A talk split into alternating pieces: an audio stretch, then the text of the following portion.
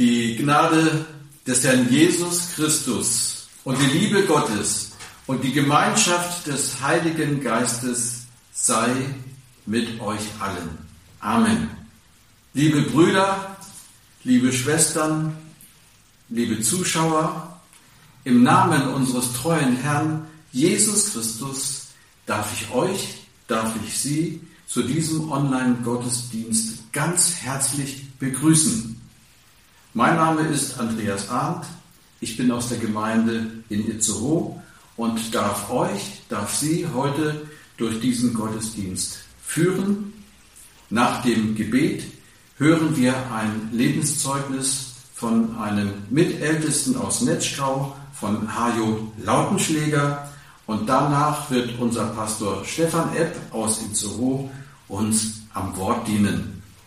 Bevor das losgeht, möchte ich uns unter den Segen Gottes stellen und wir verneigen uns dafür zum Gebet.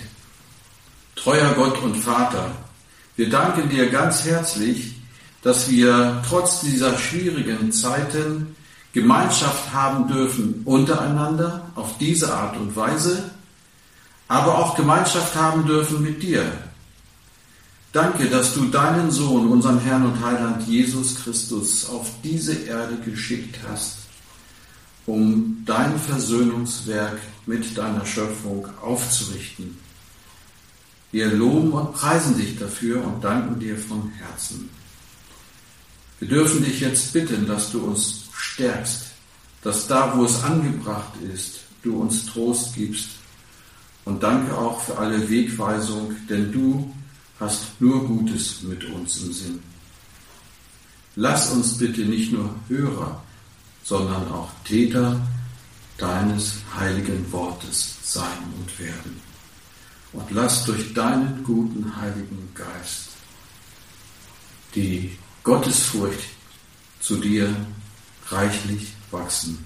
Darum wollen wir dich bitten, bitte segne jetzt diese Stunde, segne meine Brüder, und segne alle, die jetzt zusehen und zuhören. Vielen Dank dafür, dass du das auch tun willst. Amen. Einen schönen guten Morgen aus Netschgau. Ich bin der Hajo Lautenschläger, mittlerweile fast 50 Jahre alt, wohne in einem kleinen, schönen Dorf in Thüringen, 240 Einwohner. Wir haben einen Bauernhof Gott hat uns acht Kinder geschenkt, mittlerweile auch schon zwei Enkelkinder. Und vor einigen Tagen, da hatten meine Frau und ich den 31. Hochzeitstag.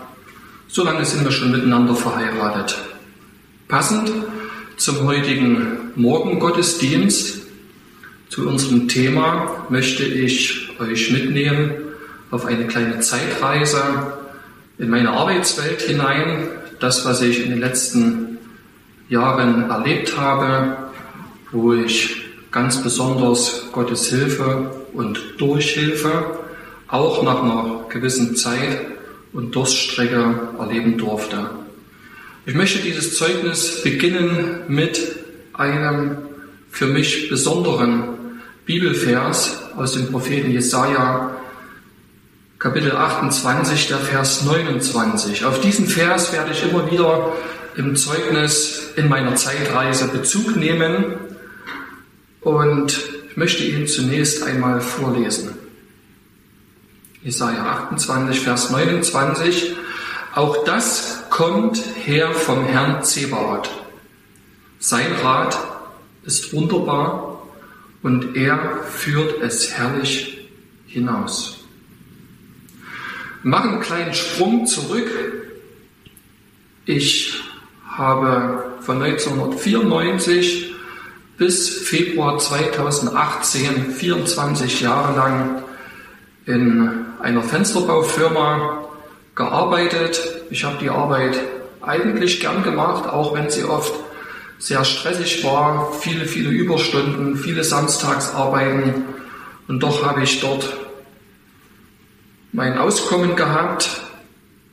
Allerdings war im Jahr 2015, so im März, April, da spürte ich, dass ich etliche gesundheitliche Probleme hatte. Das begann in meinen beiden Armen, in der rechten Schulter, später dann noch im Rücken und zunächst tat ich die ganze Angelegenheit als Muskelkater ab. Es wird schon wieder werden, ähm, nicht klagen, nicht jammern. Im Juni, Juli des gleichen Jahres 2015, als bei uns auf dem Bauernhof die Heuernte anstand, anstand, da merkte ich, dass es eben nicht besser wird, eher schlechter. Ich konnte schon das Heu kaum noch aufstecken. Im Herbst des gleichen Jahres musste ich mich schon aus der Rüben- und Kartoffelernte rausnehmen. Die Schmerzen waren in beiden Armen oft unerträglich, ganz besonders nachts.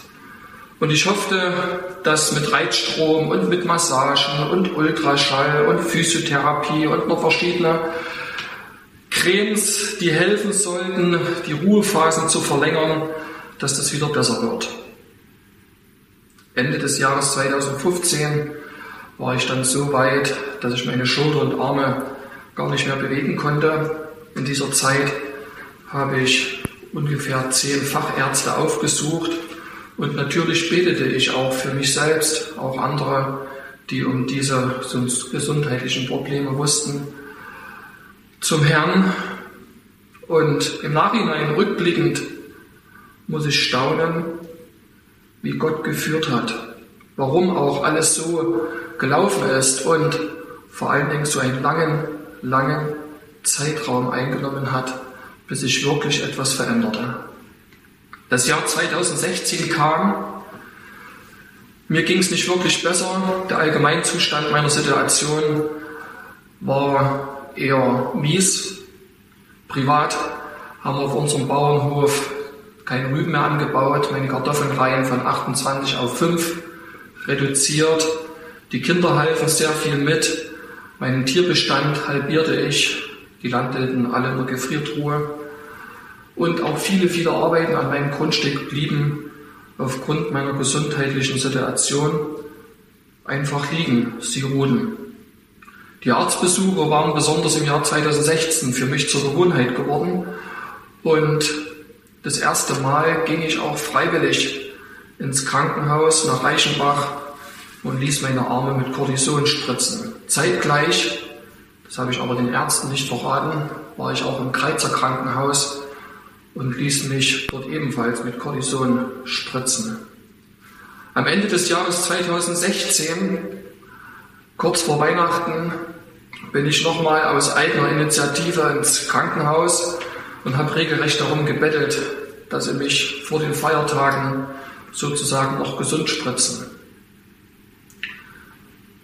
Wir haben als Gemeinde Netschgau die ja, gute Tradition, am Ende des Jahres, im letzten Gottesdienst des alten Jahres, Loskärtchen zu ziehen. Persönlich für die verschiedenen Bereiche der Gemeindearbeit. Auch als Gemeinde ziehen wir jedes Jahr eine Jahreslosung. Die Losung, die wir dort, und ich sage es für mich, geschenkt bekamen, war, dieser Vers, den ich eingangs gelesen habe, Jesaja 28, Vers 29. Solches geschieht auch vom Herrn Zebaoth, denn sein Rat ist wunderbar und er führt es herrlich hinaus. Ich freute mich einerseits über das Wort, auf der anderen Seite war ich schon wieder drei Wochen lang krankgeschrieben und ganz ehrlich, wenn ich das mal so sagen darf, mir reichte es. Ich begann Anfang 2017 in alle Richtungen Bewerbungen zu schreiben. Ich wollte raus aus meinem Beruf. Ich wollte schauen, dass ich vielleicht kürzer treten kann. Aber die vielen, vielen Bewerbungen blieben ohne Erfolg. Letztendlich gab ich die Suche auf und trotz alledem betete ich nach wie vor, dass doch der Herr eingreifen möchte dass sich gesundheitlich was bessern könnte, dass vielleicht er auch meine Gebete erhört in Bezug auf eine andere Arbeitsstelle. Am 23. Februar 2017 war dann bei mir der Totalausfall. Ich wurde mit dem Krankenwagen und Blaulicht ins Kreizer Krankenhaus gefahren. Ich hatte einen schweren Arbeitsunfall, der bedingt war durch Kosteneinsparungen im Betrieb und durch, wie ich sagen möchte, fahrlässige Missachtung der Sicherheits- und Schutzvorschriften. Nun lag ich im Krankenhaus und der Bibelvers ging mir wieder durch den Kopf. Solches geschieht auch vom Herrn Zebaoth. Denn sein Rat ist wunderbar und er führte es herrlich hinaus. Ich lag im Krankenhaus und dachte für mich, wo ist denn der Weg, dieses herrliche Hinausführen? Es geschieht vom Herrn. Der Krankenhaus, Krankenhausaufenthalt führte zum Kuraufenthalt. Bis zu diesem Zeitpunkt war ich schon wieder 75 Tage lang krankgeschrieben und gesundheitlich war keine Besserung in Sicht. Durch die vielen Arbeitsausfälle in meinem Betrieb, durch die vielen Krankschreibungen und auch noch die eintreffenden Rechnungen waren wir nun auch als Familie finanziell am Ende gewesen. Ich wusste nicht mal mehr, wie ich Heizmaterial für den Winter bezahlen sollte. Das Auto war kaputt, Reparaturkosten standen an und das Krankengeld war noch nicht gerade die Lösung für mich. Ich machte mich auf zu einem Fachspezialisten nach Borna, denn die Operation meiner beiden Arme standen an. Ich war außer Gefecht, beide Arme waren mittlerweile steif gewesen und am 15.02. sollte eigentlich meine Arme operiert werden. Die Kortisonspritzen wirkten nur noch bedingt und wenn überhaupt, dann kurzzeitig. Solches geschieht auch vom Herrn Zebaoth. Denn sein Rat ist wunderbar und er führt es herrlich hinaus. Ich wurde diesen Vers nicht los und trotzdem hatte ich natürlich viele Fragen, denn die Änderung ließ auf sich warten. 2017 endete ebenfalls und das neue Jahr brach an. Am 21. Januar hatten wir bei uns in der Gemeinde wie immer sonntags morgens Gebetsversammlung. Markus Kugler leitete die Gebetsstunde und so relativ am Ende der gemeinsamen Zeit fragte er noch in die Runde, ob jemand persönliche Gebetsanliegen hätte.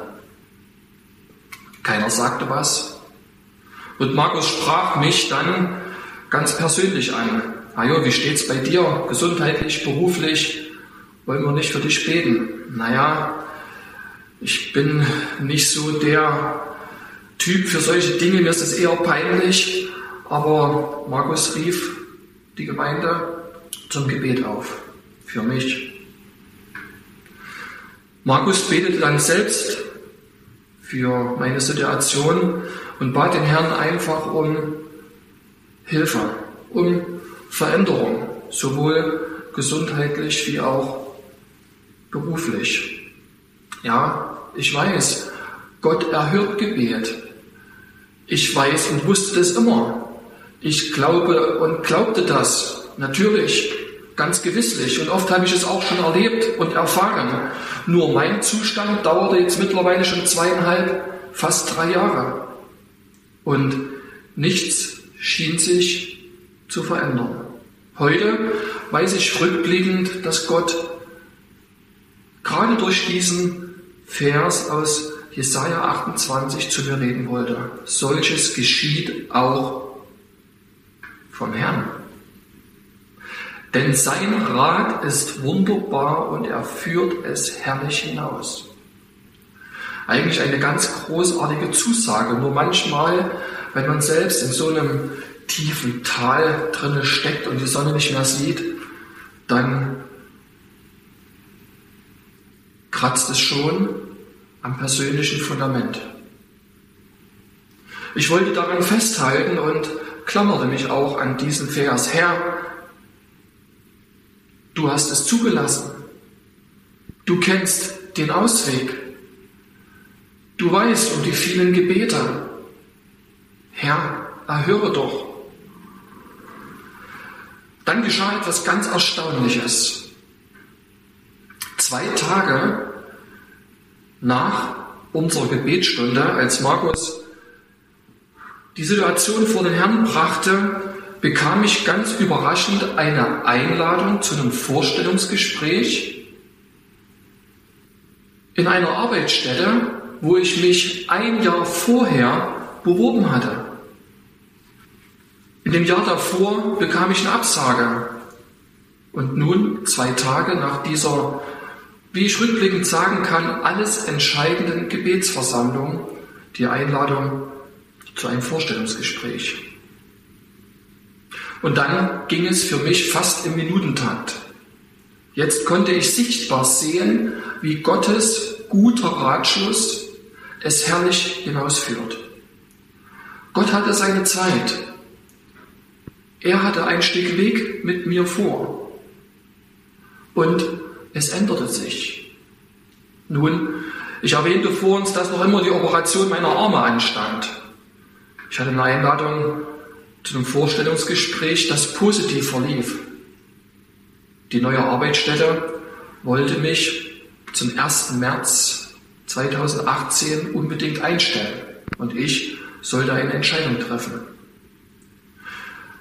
Anfangs erwähnte ich, dass ich 24 Jahre in einer Fensterbaufirma beschäftigt war.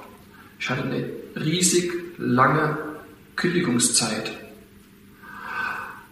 Wir als Familie, wir beteten für diese Umstände, dass ich aus meinem Arbeitsvertrag herauskam, dass ich die neue Arbeitsstelle antreten könnte.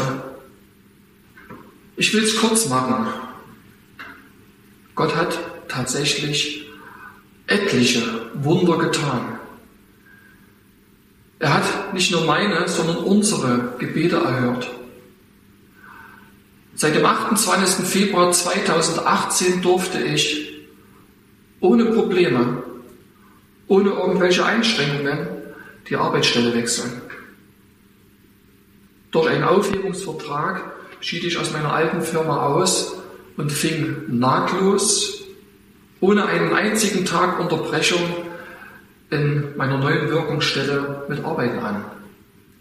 Ich hatte die Operation verschoben und abgesagt. Und nun kommt das ganz Erstaunliche. Ich darf in einer Behindertenwerkstatt arbeiten mit Menschen, die körperlich oder geistig behindert sind. Ich arbeite dort wieder in meinem alten Beruf in der Tischlerei und es macht mir viel Freude. Und das ganz Erstaunliche ist, ich musste nicht mehr operiert werden. Ich kann es heute gar nicht mehr genau sagen. Rückblickend habe ich einfach festgestellt, meine Rückenschmerzen waren verschwunden, meine Arme begannen sich zu bessern, meine rechte Schulter wurde wieder beweglich und ich konnte meine Arbeit tun. Ich bin Gott so dankbar, erlebt zu haben, dass solches vom Herrn geschieht. Er lässt Dinge in unserem Leben zu und begleitet uns vielleicht auch ein Stück durch wie es vor uns sagte, ein dunkles Tal. Ich darf heute mit Freuden wieder auf Arbeit gehen. Ich darf dort in dieser Einrichtung meinen Glauben bezeugen. Wir haben mindestens einmal im Monat Gottesdienst, morgens, bevor die Arbeit startet. Wir singen zusammen, wir beten zusammen. Wir können das Evangelium unseren Beschäftigten weitergeben. Und ich kann nur sagen, Gott hat Großes auch hier für mich, für uns als Familie getan. Gott im Alltag, auch im Bereich der Arbeit, die wir tun dürfen. Er steht zu seinem Wort, sein Rat ist wunderbar und er führt es herrlich hinaus. Mit diesem kurzen Zeugnis möchte ich einfach Mut machen, wenn vielleicht auch du, lieber Zuhörer, in einer ähnlichen Situation steckst. Bleib dran im Gebet. Such dir andere Menschen, die mit für dich einstehen. Unser Herr, unser Heiland, er führt es tatsächlich herrlich hinaus und sein Rat ist wunderbar. Ich wünsche allen Zuhörern Gottes reichsten Segen für die neue Woche und herzliche Grüße nochmal von der Gemeinde Netzstau im Vogtland. Auf Wiedersehen. Arbeit, Fluch oder ein Segen? Wenn wir diese Frage im Schwabenland stellen, dann haben wir die Antwort wahrscheinlich ganz schnell klar. Denn da unten im Süden, da dreht sich ja alles um die Arbeit. Natürlich, arbeiten, das ist doch ein Segen, dass man das kann. Das sieht man beim Begrüßen und beim Verabschieden. Also wenn man kommt und man sieht da eine Gruppe Leute stehen, was sagt man dann? Na, wie Gottes Geschäft? Und dann unterhält man sich. Und wenn man nachher wieder geht, ja, dann winkt man freundlich und sagt, schaffet's gut, also arbeitet gut weiter. Von daher wäre da die Antwort wahrscheinlich ganz schnell plausibel. Jetzt äh, wollen wir aber unsere Antwort auf diese Frage, ist Arbeit jetzt ein Segen oder vielleicht doch eher ein Fluch und eine Belastung, nicht von einer Volksgruppe in Deutschland abhängig machen, denn äh, irgendwelche Reichschmeckte, also dazugezogene, äh, die würden es vielleicht ganz anders sehen. Die sagen, ja, das, was die einen zu viel arbeiten, arbeiten die anderen vielleicht zu wenig. Und damit wir ein klares Bild, eine gute Antwort auch auf diese Frage, was ist eigentlich mit der Arbeit, was hat Gott sich da gedacht, ist da was kaputt gegangen, dass wir darauf Antworten finden, deshalb wollen wir die Bibel nehmen und da reinschauen und uns heute mit diesem Thema Arbeiten und Gottes Plan damit beschäftigen. Drei Punkte wollen wir uns dazu anschauen. Und zwar werden wir zum einen schauen, wo kommt die Arbeit her? Der Ursprung der Arbeit. Und das zweite wird sein, das Spannungsfeld, in dem die Arbeit heute steht. Und jeder von uns merkt, dass, dass Arbeit irgendwie auch Spannungen mit sich bringt. Und das dritte, das wird sein, der Segen der Arbeit. Was steckt da Gutes drin? Und wie können wir mit unserer Arbeit, auf unserer Arbeit oder bei den Tätigkeiten, in denen wir stehen, ein Segen sein und auch selber Gottes Segen für uns erleben. Der Ursprung der Arbeit, der Arbeit begegnen wir ganz am Anfang vom Wort Gottes. Denn als Gott die Erde macht, da heißt es dann im 1. Mose 2, Kapitel, äh, Kapitel 2, Vers 2, am siebten Tag hatte Gott das ganze Werk vollendet und ruhte von seiner Arbeit. Sechs Tage hat Gott als erster Arbeiter, den es überhaupt gab, die ganze Welt geschaffen. Sechs Tage braucht er, um ein Universum zu schaffen, in dem wir heute leben, von dem wir noch nicht einmal das Ende erahnen können, weil es unsere Fähigkeiten rein technisch und wahrscheinlich auch von der Vorstellung weit überschreitet. Das zeigt uns die Größe, die unvorstellbare Größe von unserem Gott. Und er der nun selber der Arbeitende ist, schafft nun Menschen nach seinem Bild.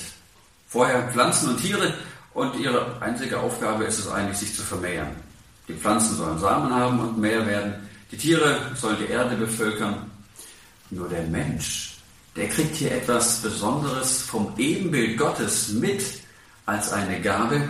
Der soll arbeiten, die Erde bebauen und pflegen für den Erhalt sorgen. Und Adam macht sich auch gleich an die Arbeit. Den Tieren Namen geben und was alles dazugehört. Das heißt, die Arbeit gehört zum Paradies. Sie ist ganz klar vor dem Sündenfall entstanden und kam nicht erst nachher als eine Folge von dem Fluch dazu, sondern sie ist ein guter Gedanke Gottes, mit dem er uns Menschen beschenkt, mit dem er uns Gutes tut. Es ist eben nicht das notwendige Übel, um Geld zu verdienen, sondern es ist Gottes Art und Gottes Barmherzigkeit, wie er uns versorgt, wie er uns etwas Sinnvolles gibt. Und man könnte sagen, es ist tatsächlich wie ein, ein Grundbedürfnis, das er in uns Menschen hineingelegt hat. So wie über Schlafen oder Essen, so wie Schönheit oder Gemeinschaft oder Sexualität. All das, was uns Menschen ausmacht als Ebenbild Gottes, da zählt Arbeit auch mit rein. Es ist etwas Gutes, das Gott uns mitgibt, etwas, das er von sich selbst nimmt. Er selber war ja der erste Arbeiter. Und ihr merkt es sicher bei euch selber. Vielleicht habt ihr schon für euch gebetet, dass Gott euch eine gute Arbeit schenkt. Oder als Gemeinde, ah, das ist wunderbar, wenn wir da zusammenstehen können und wir wissen, Mensch, da ist ein Bruder, eine Schwester, die ist auf der Suche. Und dann beten wir doch zusammen, Herr Jesus, schenk du ihr eine gute, eine passende Arbeitsstelle.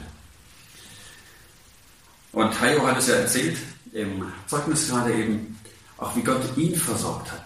Mit der richtigen Arbeitsstelle zur richtigen Zeit. Das ist doch ein Geschenk, wo wir merken, Gott meint es gut mit uns und er versorgt uns mit dem, was wir brauchen. Und dabei ist es unabhängig, wir, wo wir diese Arbeit tun. Längst ist es nicht nur eine Arbeitsstelle, für die wir dann bezahlt werden. Es gibt so viele andere Tätigkeiten. Ein Hausmann, eine Hausfrau zu Hause sind aktiv und arbeiten ja, die ganze Zeit ohne festgesetzte Pause. Oder wenn ich noch ähm, als Schüler in der Schule bin, auch da bin ich am Arbeiten, ich beschäftige mich. Vielleicht mache ich noch einen Ferienjob nebenher oder mache andere Tätigkeiten, helfe zu Hause, habe da meine Tätigkeiten. Ja, und dann endlich in der Rente keine Arbeit mehr. Äh, Pustekuchen. Das ist ja auch nicht so. Es gibt so viel, was zu tun ist, was es an Aufgaben, an Tätigkeiten gibt, die gut sind, die Sinn schaffen, die anderen helfen. Nicht nur da, wo wir eine Einstellung haben, sind wir am Arbeiten, sondern die ganze Zeit, wo, ähm, wo wir eben in eine Tätigkeit kommen, ob angestellt oder ehrenamtlich, wo auch immer. Und es ist auch Gottes Gebot, dass wir arbeiten sollen. Denkt mal, die zehn Gebote, da lesen wir im vierten Gebot fast immer, na, äh, du sollst äh, den Ruhetag, den Feiertag heiligen. Aber was steht davor, ist auch ein Gebot. Sechs Tage sollst du arbeiten. Also nicht nur die Ruhe ist ein Gebot Gottes, sondern auch das Arbeiten ist fest in Gottes Absicht verankert. Und Gottes Sozialsystem beruht auf Arbeit. Nun, wir sind es gewohnt von unserem Sozialsystem in Deutschland, äh, die Arbeit besteht darin, eine ganze Menge Formulare auszufüllen, wenn man bedürftig ist.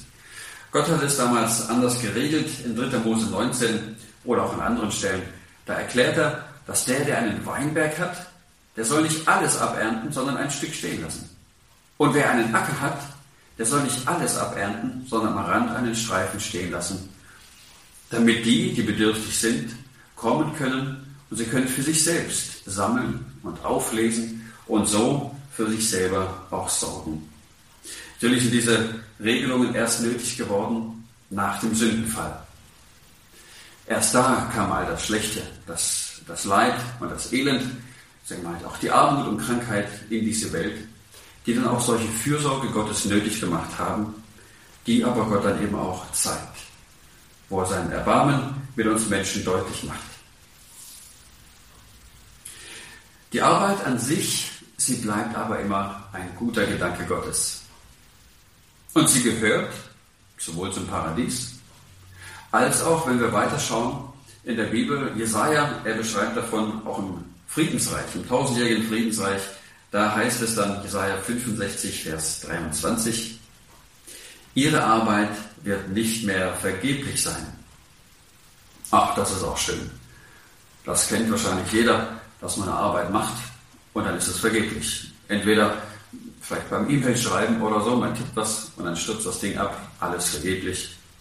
Oder beim Arbeiten draußen, wo man gerade alle Blätter zusammengerecht, ein Windhauch und alles wieder vergeblich.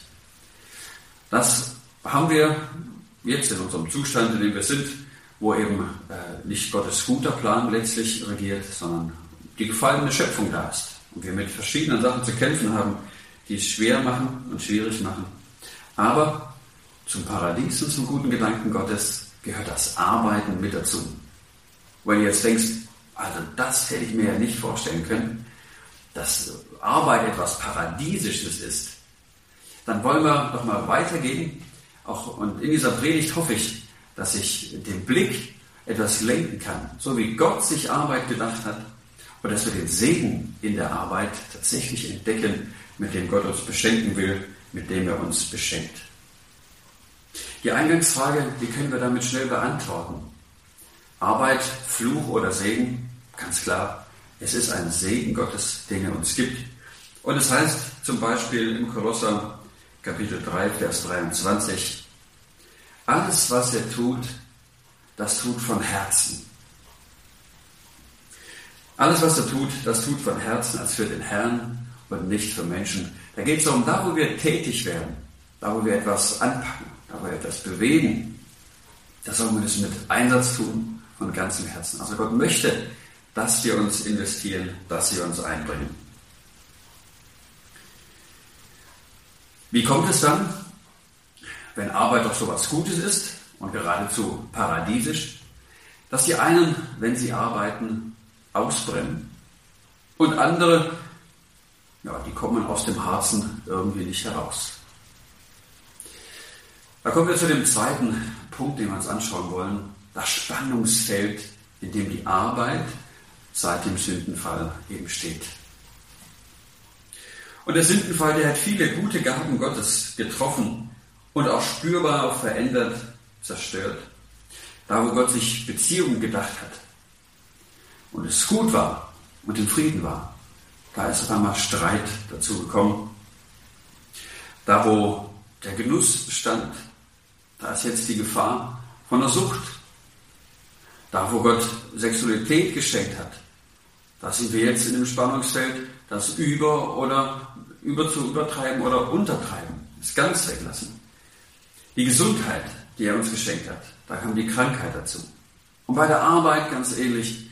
Der eine, der hängt zum Workaholiker und der andere, der wird von der Faulheit angezogen. Und deshalb, weil es diese Spannung gibt, nicht nur bei der Arbeit, sondern in unserem ganzen Leben, deshalb ist das Evangelium von Jesus Christus so wichtig. Deshalb müssen wir es uns immer wieder bewusst machen. Das Evangelium von Jesus Christus, wo er sagt, ich bin gekommen, um Frieden zu schaffen. Ich bin gekommen, um das, was zerbrochen ist, wieder heil zu machen. Ich bin gekommen, um zu versöhnen, um Schuld zu vergeben. Und da, wo wir in der Arbeit auch diese Spannung haben, da dürfen wir auch sehen, wie wir, wenn wir das Evangelium von Jesus anschauen und die Größe von Gottes Gnade mit uns selber erkennen und uns bewusst machen, wie wir damit auch dann auch in der Arbeit oder auf der Arbeitsstelle, wo wir sind, einen Unterschied machen können, wenn wir das anwenden. Ein paar Bereiche von dieser Spannung, in der wir stehen mit der Arbeit, wollen wir uns anschauen. Und das erste, das ist das richtige Verhältnis. Das richtige Verhältnis zwischen Arbeiten und Ruhe. Und die Bibel die mischt das wie einen Sirup, könnte man sagen. 6 zu 1. Ne? Sechs Tage sollst du arbeiten und einen Tag sollst du ruhen. Ich war neulich zu Besuch bei jemandem und äh, da gab es auch diese Sirupfläschchen dazu. Und auf der Anleitung steht wohl, also eine Verschlusskappe voll soll man nehmen. Aber dann sagte die Person, nee, nee, also wenn ich das so mache, das ist echt zu süß, das geht nicht. Und vielleicht ist heute auch so, heute geht es ja viel um Freizeit. Das ist das Echte. Also Freizeit ist ein, ein Geschenk Gottes, würde man sagen, aber doch nicht die Arbeit. Und so wollen wir schauen, dass wir uns in unserem Verhältnis, was ist jetzt gut an Arbeit und auch an Freizeit, nicht vom, ähm, von den Gedanken, einfach von unserem Umfeld, vom Mainstream bestimmen lassen, sondern dass wir schauen, was sind Gottes Absichten dahinter und wie mischt Gott selber dieses Verhältnis von Ruhezeiten und auch von Arbeitszeiten. Und wenn wir so einen Ruhetag halten, dann ist das wirklich etwas Wertvolles, weil es uns auch zeigt und bewusst macht, ich bin nicht derjenige, der diese Welt am Laufen hält. Ich kann auch mal raus aus diesem Rädchen und muss nicht jeden Tag präsent vor Ort und am Arbeiten sein, dass etwas passiert, dass etwas vorangeht, dass meine Familie versorgt ist. Nein, dieser Ruhetag, der erinnert mich daran, Gott ist da. Gott ist da in meinem Leben in meiner Arbeit. Und er ist letztlich auch derjenige, der mich versorgt, der gibt, was ich brauche. Und wie können wir in diesem Ruhetag eine richtige Haltung finden? Ich habe ein Zitat gefunden von Hermann von Bezzel. Und da heißt es, nicht das weit den Sonntag, dass du an ihm nicht arbeitest, sondern das weit ihn, dass du an ihm Gott ganz besonders für dich und an dir arbeiten lässt. Das Besondere am Ruhetag ist also nicht, dass ich einfach die Arbeit wegschiebe, sondern dass ich mich ganz bewusst öffne, um Gott zu suchen und ihm zu begegnen. Und wenn ihr mich jetzt fragen würdet, ja, wie sieht das denn bei dir aus? Ja, kriegst du das hin? Die, diese Mischung 6 zu 1 und wirklich so ein Ruhetag? Da würde ich ja sagen, nein. Also da bin ich am Üben, da muss ich lernen. Und jetzt vom Gefühl her würde ich sagen, also das schmeckt immer eher nach Wasser. So viel Sirup ist da irgendwie gar nicht drin. Und eine Übung für mich ist es, zu schauen, dass ich mich nicht nur an dem freue und Befriedigung sehe darin, was nützlich ist, sondern auch einfach mal nur das genießen kann, was einfach nur schön ist. Und da muss ich echt lernen. Ich war neulich mit den Kindern zugange äh, bei uns am Gemeindehaus und äh, sollte eine Weile auf die Kleinen aufpassen. Anna war für den Termin weg, meine Frau. Und ja, was macht man dann? Man spielt ein bisschen, spaziert, sucht vielleicht was zu malen. Und auf einmal sehe ich auf der Wiese, da liegen lauter so riesige äh, abgefallene Blüten vom Hibiskus. Der verblüht ja gerade und es sieht einfach nicht schön aus. Und habe ich einen Eimer gesucht und gesagt, so komm jetzt, äh, jetzt spielen wir Schätze sammeln und alles kommt in die Tüte. Ich habe was Sinnvolles gesucht. Was, was, was können wir jetzt sinnvoll machen? Was muss ja einen Nutzen haben, diese Zeit? Und ich denke, so, so geht es uns Menschen schnell. Da hat man ein bisschen Zeit mal, wo man Ruhe machen könnte. Aber äh, es muss produktiv sein.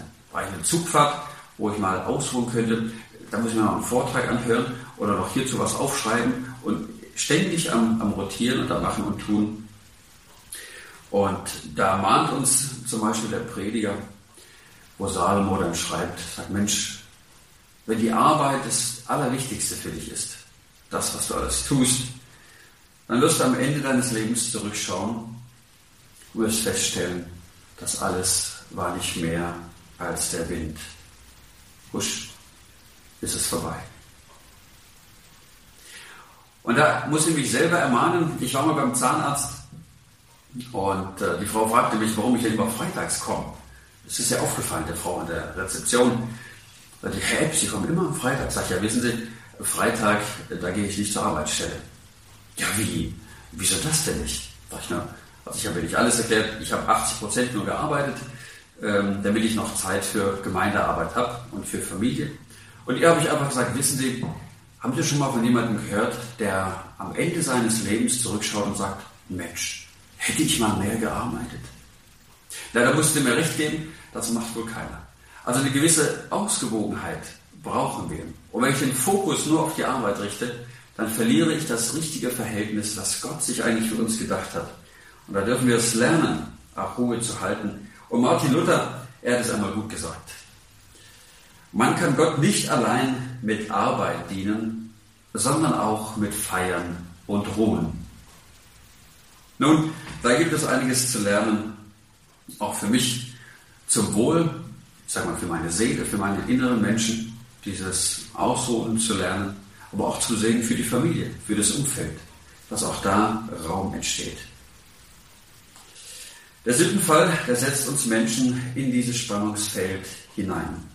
Das heißt, auf einmal ist Arbeit nicht nur einfach nur ein Segen, sondern ich kann auf der einen oder auf der anderen Seite vom Pferd fallen. Und sowohl der Workaholic als auch der Vollpelz verletzen Gottes gute Schöpfungsordnung in dieser Sache. Und beides, zu viel und zu wenig, macht uns Menschen kaputt. Ein anderer Punkt, der passt jetzt hier dazu, zu diesem Faulpelz, Warnung vor Faulheit. Wenn wir uns die Spannung von Arbeit anschauen, dann wollen wir uns von der Bibel auch warnen lassen, dass Faulheit gefährlich ist. Sich mal ausruhen, das haben wir gesehen.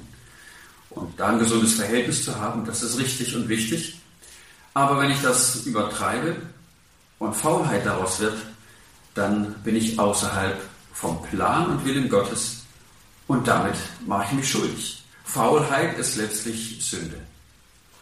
Und deshalb warnt die Bibel ganz deutlich davor und sagt da, wo ich kalkuliert meinen eigenen Vorteil und meine Ruhe suche und lieber die anderen für mich arbeiten lasse, mich da rausziehe, den leichten Weg suche und ja, die anderen kriegen das schon alleine hin. Da muss ich aufpassen, dass ich da nicht in diese Falle der Faulheit gerate. Paulus schreibt den Thessalonichern, dass sie einer geregelten Arbeit nachgehen sollen und selber ihr Geld verdienen, das sie zum Leben nötig haben. Faulheit wird von Gott nicht unterstützt. Auch bei Timotheus, da lesen wir erst Timotheus 5, Vers 10, da geht es darum, wie sollen die Bedürftigen, also die Witwen in der Gemeinde, versorgt werden, die jetzt keinen Mann mehr haben, der für sie sorgen kann. Und Paulus, er ist da also strenger vielleicht, als wir das denken oder erwarten würden. Denn er sagt, dass äh, nur die Witwen aufgenommen werden sollen in dieses Versorgerregister, die tatsächlich auch durch ihren Fleiß und ihre Nächstenliebe, durch ihre guten Taten aufgefallen sind. Die sollen versorgt werden. Heißt, da ist dieser, dieser Einsatz auch Voraussetzung für das Versorgen innerhalb der Gemeinde. In den Sprüchen hat es natürlich ganz viele Verse, die auch über Faulheit und auch über Fleiß reden. Und das eine, das macht es deutlich, der Sprüche 21, 25, der Faule, der stirbt über seinen Wünschen. Oh, ganz viel. Und ich hätte gern, wenn das wäre, das ist natürlich großartig. Aber ein faules Leben, das bleibt unerfüllt. Und da geht es nicht darum, ob ich nun arm oder reich bin, sondern der Faule kann mit viel oder wenig Geld unerfüllt bleiben. Und deshalb mahnt uns die Bibel, auch das Neue Testament, Römer 12, Vers 11, werdet im Fleiß nicht nachlässig. Das ist doch schön. Ne? Römer 12, Vers 11, werdet im Fleiß nicht nachlässig, lasst den Geist Gottes in euch brennen und dient so dem Herrn. Ich habe mal von Benedikt Peters einen guten Vortrag gehört auf der Hirtenkonferenz und das Thema war Fleiß, die Kardinaltugend eines Christen. Das war ansprechend, hat mich auch herausgefordert, ähm, auch jetzt, wenn ich über das Thema Arbeit nachgedacht habe, in der Bibel geforscht habe, da zu sehen, ja, es ist was Großartiges und es ist ein Geschenk Gottes, dass wir fleißig sein können, zu dem wir uns anspornen wollen, es aber nicht übertreiben. Wenn du aber jemand im Hotel Mama sitzt und sich aber nur bedienen lässt, das wäre Faulheit, das ist nicht richtig. Sondern vielmehr auch da zu sagen, oh, da will ich fleißig sein und nach den Möglichkeiten, die ich eben alle habe, mich einbringen und mich nützlich machen. Die Arbeit als ein Götze, auch das ein Punkt, der in dieses Spannungsfeld reinpasst und reingehört. Ein Götze, der solche Fratzen, vor denen sich irgendwelche Leute niederknien, das haben wir doch nicht mehr. Was ist ein Götze? Ein Götze ist etwas Gutes, das ich über alles andere erhebe, von dem ich dann meine Befriedigung und meine Erfüllung, den Sinn für mein Leben erhoffe und erwarte oder daraus ziehen will. Aber Erfüllung, Zufriedenheit, Ruhe und Freiheit, das können wir alles nur in unserem Herrn Jesus Christus finden. Er ist der Geber von allen guten Gaben. Und egal, wo ich es sonst suche, eben auch in der Arbeit, da werde ich es nicht finden, sondern muss dann feststellen, wie Salomo am Ende des Lebens, das war alles nur Wind. Jesus ist derjenige, der bleibt. Und er spricht uns auch zu im Psalm 127, die Verse 1 bis 3. Da geht es darum, wenn der Herr nicht das Haus baut, dann arbeiten die Arbeiter umsonst. Wenn er nicht aufpasst, dann wachen wir umsonst. Was zeigt uns das? Es muss um den Herrn gehen. Er muss dabei sein. Und es soll sein Anliegen sein. Wir erwarten von ihm, dass die Sache gut wird, dass sie gelingt und nicht wegen uns selber. Und der Lebensstil eines Christen, der soll ja geprägt sein vom Wort Gottes, von Gemeinschaft mit anderen Christen, Nächstenliebe und Hilfsbereitschaft, Zeit, um das Evangelium weiterzusagen, gute Gaben weitergeben, unterstützen und spenden. Und all das, das braucht Zeit. Wenn ich nun all meine Zeit in den Job stecke, in die Firma stecke, in eine Tätigkeit stecke, vielleicht auch in ein Hobby, dann bleibt ja gar nichts mehr übrig, um das Christsein auch in der segensreichen Art und Weise zu leben, wie Gott es sich gedacht hat. Deswegen darf die Arbeit nicht diesen höchsten Stellenwert einnehmen. Von ihr brauchen wir nichts erwarten an, äh, an Erfüllung, sondern wir müssen auf Gott ausgerichtet sein. Tim Keller, er erzählt von einer Frau, die in seine Gemeinde kam und er sprach sich darauf an, ja, wie kommt jetzt, dass sie jetzt hier in den Gottesdienst kommen, immer wieder. Und sie erzählte, ja, auf der Arbeit, äh, da hat sie, also sie war neu und sie hatten einen Fehler gemacht. Ziemlich blöd. Und ihr Vorgesetzter, äh, der hat sie in Schutz genommen. Eigentlich hatte sie gedacht, oh, wahrscheinlich fliege ich jetzt. Und ihr Vorgesetzter hat sie gedeckt, hat selber dadurch äh, Einschränkungen gehabt in, äh, in seiner Führungsposition, äh, weil er das nur auf seine Kappe genommen hat, das Ganze. Und die hat sich gewundert, die Frau konnte das nicht verstehen und ist hin und hat ihn angesprochen. Sag mal, warum hast du das gemacht? Und äh, Tim Keller erzählt so ein bisschen, ne, dass er wohl gedruckt hat und wollte gar nicht so richtig erzählen und sie blieb dran. Und er sagte, naja, äh, also weil ich Christ bin und weil, weil Gott mit mir barmherzig ist, weil er mir die Fehler vergibt, weil er meine Schuld vergeben hat. Deshalb wollte ich hier auch barmherzig sein und Sachen mittragen, ihnen dann eine Chance geben. Das hat dazu geführt, dass die Frau in die Gemeinde kam, dass sie sich bekehrt hat. So einen Glauben, wenn das Christsein heißt, dann wollte sie das auch. Und so, wenn ich die Arbeit als mein höchstes Gut habe und mein Ziel ist es nur in der Firma voranzukommen und eine Leiter nach der anderen zu schaffen, dann werde ich sowas nie machen. Da gucke ich doch, dass ich nach meinem Vorteil schaue äh, und die anderen sind mir dabei nicht wichtig. Aber wenn ich sehe, die Arbeit ist ein Weg Gottes, den er mir schenkt, und da will ich ihm dienen, da darf ich barmherzig sein. Dann kommt durch solche Erlebnisse äh, ein Raum, oder entsteht ein Raum, wo ich das Evangelium leben kann von Jesus Christus, sodass es Menschen sehen durch meine Barmherzigkeit. wenn die Arbeitsstelle meine Identität ist, da werde ich immer nur meinen eigenen Vorteil suchen. Und davor, da bewahrt uns Jesus, wenn wir ihm nachfolgen. Denn er sagt, Johannes 4, Vers 34, meine Nahrung ist, dass ich den Willen Gottes tue, der mich gesandt hat und das Werk vollende, das er mir aufgetragen hat. Keine Arbeit hat einen Wert, wenn nicht Gott in ihr ist. Wenn ich das nicht tue, weil Gott mich dahingestellt hat, wenn ich es nicht für ihn tue. Alles, was er tut, das tut von Herzen als für den Herrn und nicht für Menschen. Der richtige Arbeitsplatz, auch das ein Spannungsfeld. Uh, was mache ich jetzt? Nein, den Job oder den oder was ganz anderes. Wir haben es vom Hayo gehört, wie Gott auch ihm zur richtigen Zeit den richtigen Arbeitsplatz schenkt. Und ich denke, gerade wenn man jung ist, in der Schule, was mache ich? Was für eine Ausbildung mache ich? Na, ich die Ausbildung fertig. Was für einen Job soll ich mir denn suchen? Und ähm, ja, da brauchst du eben auch die Unterstützung vom Miteinander. Ist es dann nicht gut, wenn wir füreinander beten und füreinander sorgen? Vielleicht auch mal einen Tipp geben, wenn du, also da und da, äh, das ist nicht wirklich, wirklich gut, äh, die Arbeitsstelle, sondern hier hast du, wenn du die Arbeitsstelle machst, da hast du noch Raum. Da bleibt Freiraum eben für die Familie, für die Gemeinde, für ein gutes Ehrenamt, in dem wir es investieren können. Und ich war beeindruckt von meiner Schwägerin, die erzählt hat, wie sie zu einer Ausbildung auch als Logopädin kam. Und sie sagte, sie hatten einen Beruf gesucht, in dem sie später äh, auch arbeiten kann und äh, trotzdem Raum hat auch für Familie. Der sich nachher gut mit Mutterdasein vereinbaren lässt. Wo man nicht, wenn man ein paar Jahre rausgeht, äh, nicht mehr zurückkommt, weil einfach der Zug abgefahren ist. Ich denke, das ist doch ein guter Gedanke, wenn ich mir überlege, was will aus meinem Leben werden? Wo will ich hin? Wie kann ich es zur Ehre Gottes gestalten?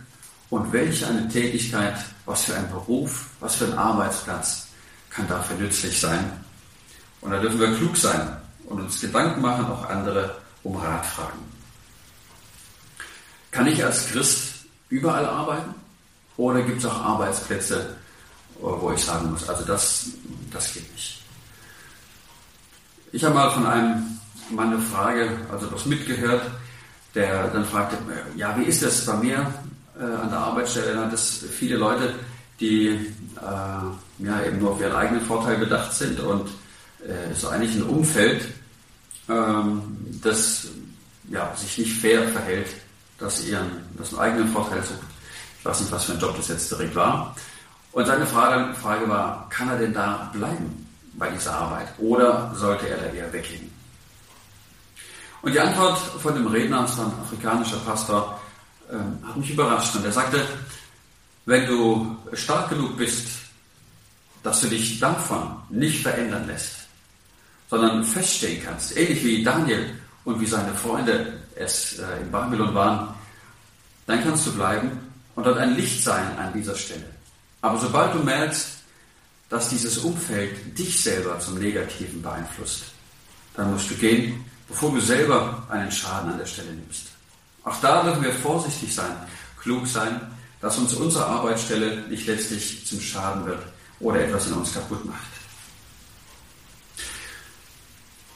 Wir haben in der Gesellschaft auch das Denken, dass äh, Kopfarbeit, ne, das ist was äh, Großes, was Wichtiges, Arbeiten, bei dem man schmutzig wird, uh, das äh, will ja sowieso kaum noch jemand machen.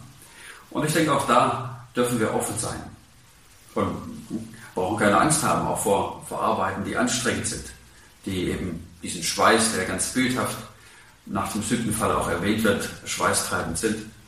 Ich erlebe es als wirklich beschenkend und als segensreich, als Gärtner arbeiten zu können und jetzt eben auch als Pastor in Teilzeit, wo ich merke, das eine, das fordert eher den, den Kopf heraus, man ist viel mit Menschen unterwegs und dann die Arbeit als Gärtner als Ausgleich zu haben. Da spart man sich das Fitnesscenter, man spart sich den Extremsport beim Bäumeklettern und sowas alles.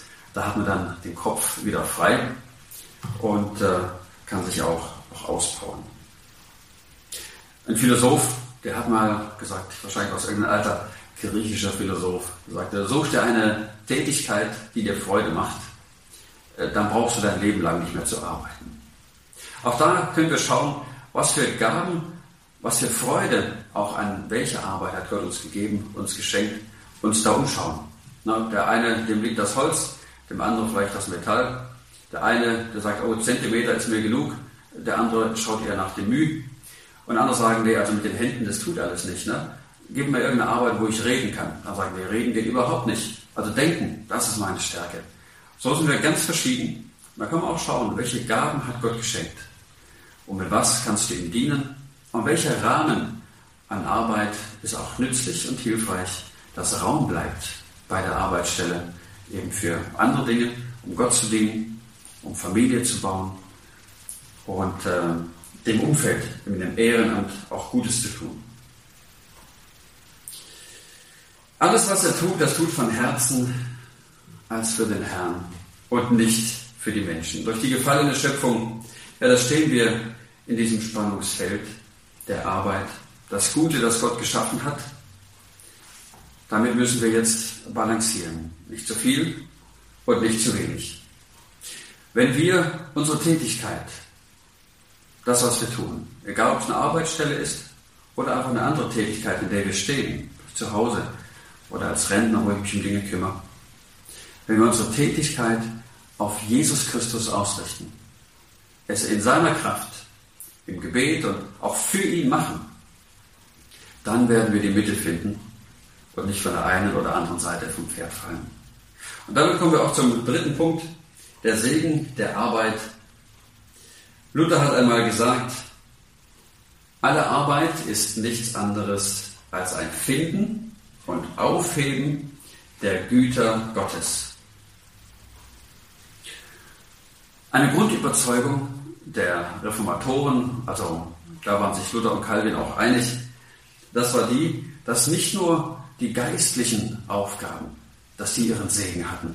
Also nicht nur Priester oder Missionare und Prediger, die waren im Segen, sondern dass jede Tätigkeit, die im Glauben getan wird, etwas ist, was für Gott getan ist und ihren Wert und eine Würde hat. Und auch, dass die Arbeit, die Gott uns schenkt, dass sie ein Zeichen von Gottes Fürsorge ist, mit der er uns beschenkt, wo er uns speist, uns Kleidung gibt, Wohnraum, all das, was wir brauchen. Ein Zeichen der Fürsorge Gottes. Und wenn wir arbeiten, das war auch ein Teil ihrer Theologie, da sind wir wie die Finger Gottes, die in diese Welt hineinreichen, als Werkzeuge und als Fürsorge für die Menschen um uns herum. Und dieses Verständnis von Arbeit, Das hebt den Sinn vom bloßen Versorgen. Also ich muss sammeln, brauche Geld, damit es mir gut geht und ich alles habe, was ich brauche. Das hebt den Sinn hoch zur Nächstenliebe. Arbeit, um für andere da zu sein, um anderen zu helfen. Und dieses Denken nimmt auch den Druck raus, dass Arbeit das ist, was mir Bestätigung gibt, was mir Sicherheit gibt und alles, sondern ich sehe darin Gottes Möglichkeit, Gottes Raum für mich und auch für andere zu sorgen. Ein Saxophonspieler, er hat mal auf sein Album äh, geschrieben, dieses Plattenalbum ist eine bescheidene Opfergabe, ein Versuch, durch unsere Arbeit genauso Danke Gott zu sagen, mit unserem Herzen und mit unserer Zunge.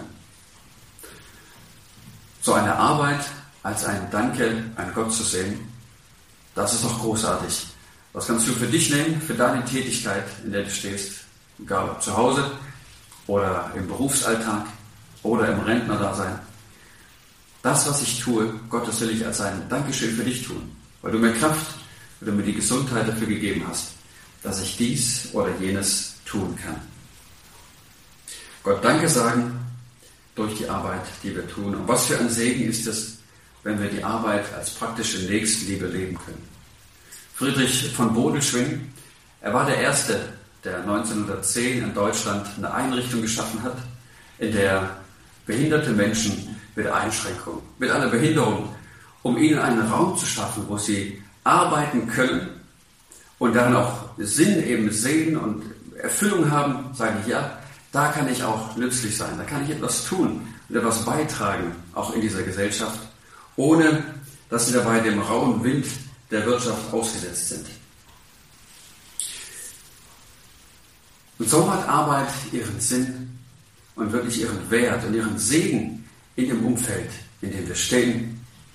Und Gott kann uns gebrauchen, um anderen Menschen ein Segen zu sein. Gott will unseren Blick auf die Arbeit korrigieren dass wir sie als sein Werk sehen und als sein Geschenk, das er uns macht. Als Christen, da dürfen wir unsere Arbeit mit einem Unterschied auch leben. Dass wir auf der Arbeitsstelle, da wo wir sind, unser Tun und unsere Haltung vom Evangelium her prägen lassen. Das heißt, dass wir da auffallen, weil wir einen anderen Arbeitgeber haben.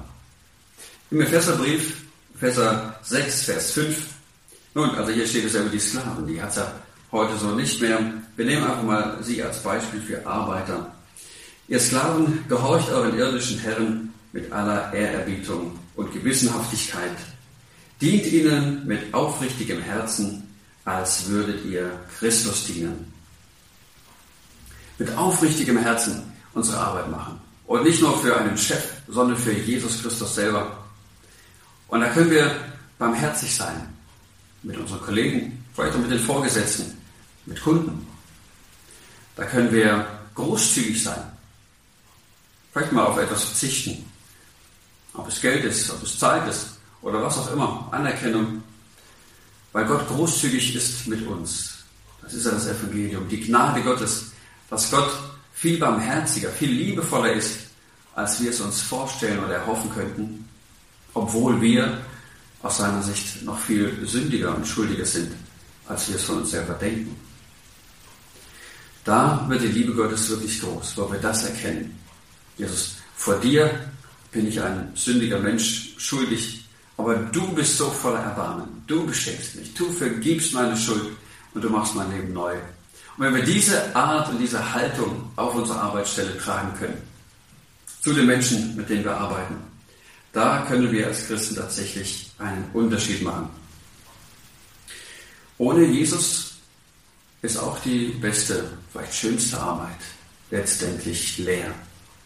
Aber dort, wo ich ihn vor Augen habe, da, wo ich etwas für Jesus mache, das ist auch die geringste oder vielleicht auch die anstrengendste Arbeit,